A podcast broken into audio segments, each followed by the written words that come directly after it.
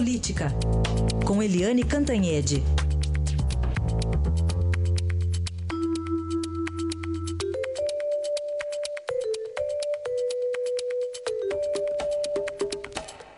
Bom dia, Eliane, como vai? Bom dia, Carolina. Bom dia, ouvintes. Bom dia, Heisen. Bom dia. Temos um dia lindo hoje, né? Temos um dia lindo e a voz bem clara também aqui pra gente, viu? É, eu só tô tendo um pouquinho de eco. Eu falo e me ouço, então incomoda um pouquinho. A gente vai melhorando aí nos testes ao longo dos próximos dias. Bom, Luiz Fux que toma hoje posse, né? Fica hoje à frente do Tribunal Superior Eleitoral, já com uma boa polêmica, que é a questão do voto impresso, que, aliás, foi uma grande discussão também ao longo do ano de 2017, né, Eliane? Pois é, essa é uma questão muito importante, porque uh, a gente tem. Uh, você faz um, uma, uma seleção por amostragem de urnas no país. Urnas de municípios específicos e tal, uma percentagem pequena, como são as pesquisas, né? Quando você faz pesquisa, é, quem o senhor gostaria de votar para presidente e tal, você ouve 2.800 pessoas, com uma equivalência de idade, de região, de escolaridade, de sexo e tal, é, equiparada à da própria população brasileira, para você ter uma amostragem de como estão as, as como é que está a disposição da população né, em relação à eleição. No caso da, da urna é, escrita, né, o voto de papel, o voto impresso, seria a mesma coisa. E aí a gente estava todo mundo esperando ontem o anúncio da empresa ganhadora, vencedora desse processo, quando a Procuradoria-Geral da República entrou com uma ação é, pedindo a suspensão do voto impresso, o voto de checagem de segurança. E a alegação, é, inclusive de muitos ministros do Supremo, é de que é, isso encarece muito pleito, é, cria muito mais burocracia e cria muito mais fila para o eleitor e para a eleitora.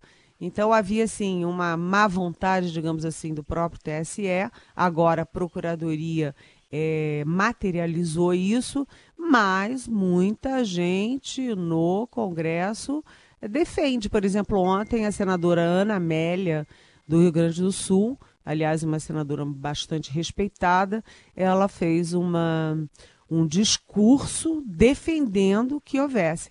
Agora, só para as impressoras desse sistema de amostragem, que seria um percentual pequeno de urnas, só para isso seriam 62 milhões. Uh, aliás, cá para nós, né? A, a, empresa vencedora, que é uma empresa multinacional com sede no Reino Unido, a empresa vencedora acabou sendo desqualificada pelo ou desclassificada é, pelo próprio sistema técnico do TSE.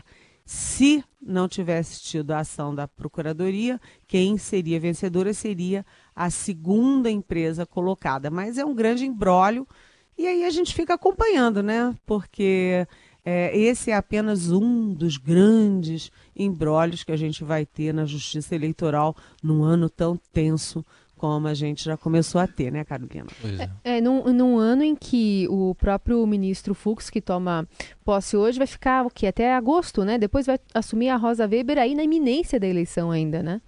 Pois é, isso já é uma coisa muito estranha, né? Uhum. Porque uhum. você tem é, até agora você tem um presidente, né, que é o Gilmar Mendes.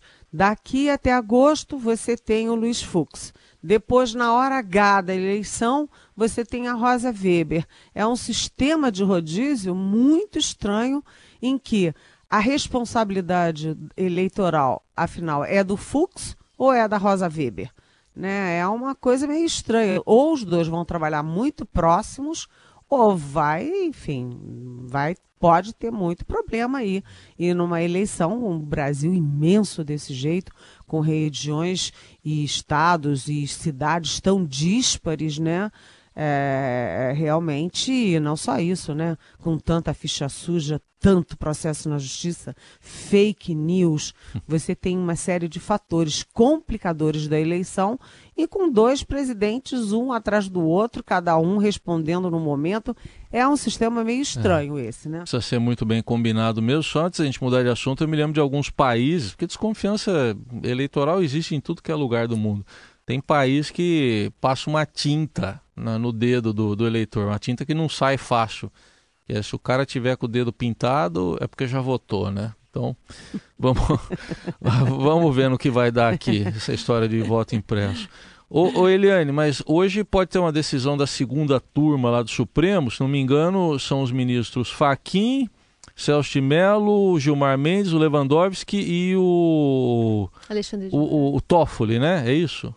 Acho que são é, esses. Olha. Agora estou em dúvida. É, essa é uma decisão muito importante. Por quê? O que, que a gente assiste hoje? O Supremo tem um entendimento, é, por uma votação muito apertada, 5 a 6, de que uh, o condenado em segunda instância por um tribunal, ele já pode ser começar a cumprir a pena, ou seja, já pode ser preso. Isso afeta diretamente o condenado Luiz Inácio Lula da Silva. Então a gente está vendo brechas e atalhos né, para tentar evitar que o ex-presidente Lula seja preso depois dos recursos no TRF4 de Porto Alegre. Então, a gente tem um, uma situação complexa e uma das possibilidades é que os, o, o, a defesa do Lula entrou com um pedido de habeas corpus na sexta-feira para é, impedir preventivamente a prisão do Lula. Isso cai com Faquim, com o ministro Luiz Edson Faquim, que é o relator, e ele pode levar a uma das turmas ou ao plenário, né, apesar da, da presidente do Supremo, a ministra Carmen Lúcia, é, já ter dito que não vai botar em pauta. Ela não põe em pauta, mas o Faquim pode botar em mesa.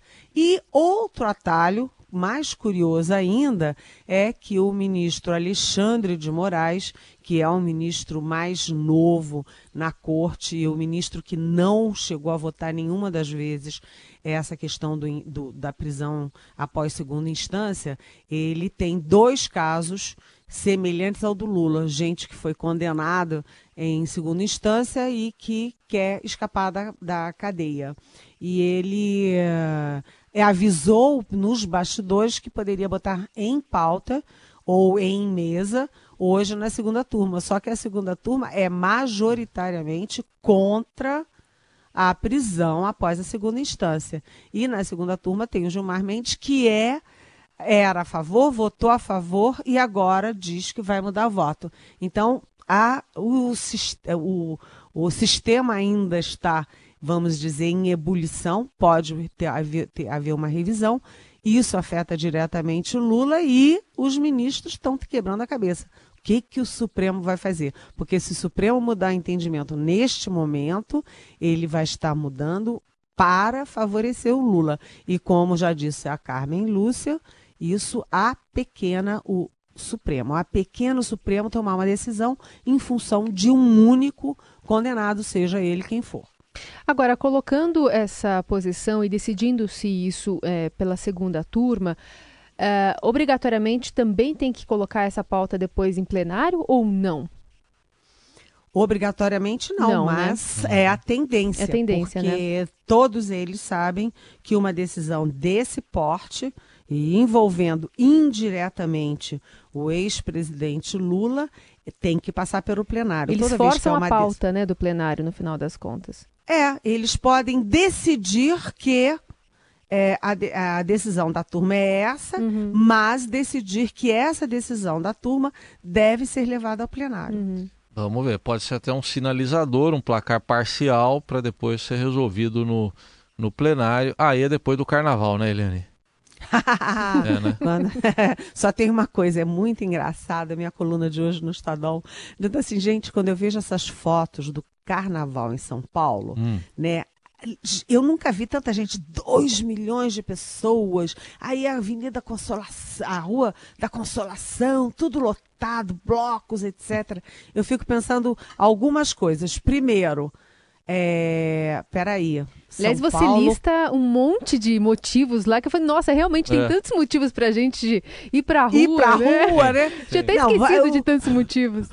O presidente mais popular da história foi condenado. Aí tem lá meia dúzia de, de pessoas com uma bandeirinha vermelha protestando, né? É, ou meia dúzia de pessoas com a bandeirinha lá amarela comemorando. Mas você tem, primeiro, é, isso que o carnaval de rua não era típico de São Paulo, era de Salvador, de Recife, do Rio, mas agora São Paulo está tomando a frente, né? São Paulo virou carnaval de rua. Segundo, carnaval como, meu senhor? O carnaval é só semana que vem É. né? o carnaval no Brasil agora tem duas semanas, né? Uma semana antes, uma semana depois e continua. Esse carnaval virou uma grande baianada, né? O carnaval. E o terceiro é isso que a Carolina falou, viu, Carolina? Porque você tem é, duas denúncias contra o presidente da República, ninguém vai para a rua. O impeachment da primeira presidente mulher da história, ninguém vai para a rua. É, tem é, febre amarela, tem violência matando no Rio, tem, sei lá, até o Trump, a gente podia fazer, puxa, o mundo tá tendo um maluco lá na maior potência, ninguém vai pra rua. Mas no carnaval, cara, tá É. todo mundo sambando na avenida. Muito bem. É o pior nome dos blocos, cada nome de bloco aí que tem uns que a gente não pode nem falar aqui. Ô, é, é, Eliane, até amanhã então, Até amanhã, boa folia, viu? pra nós. É, boa folia.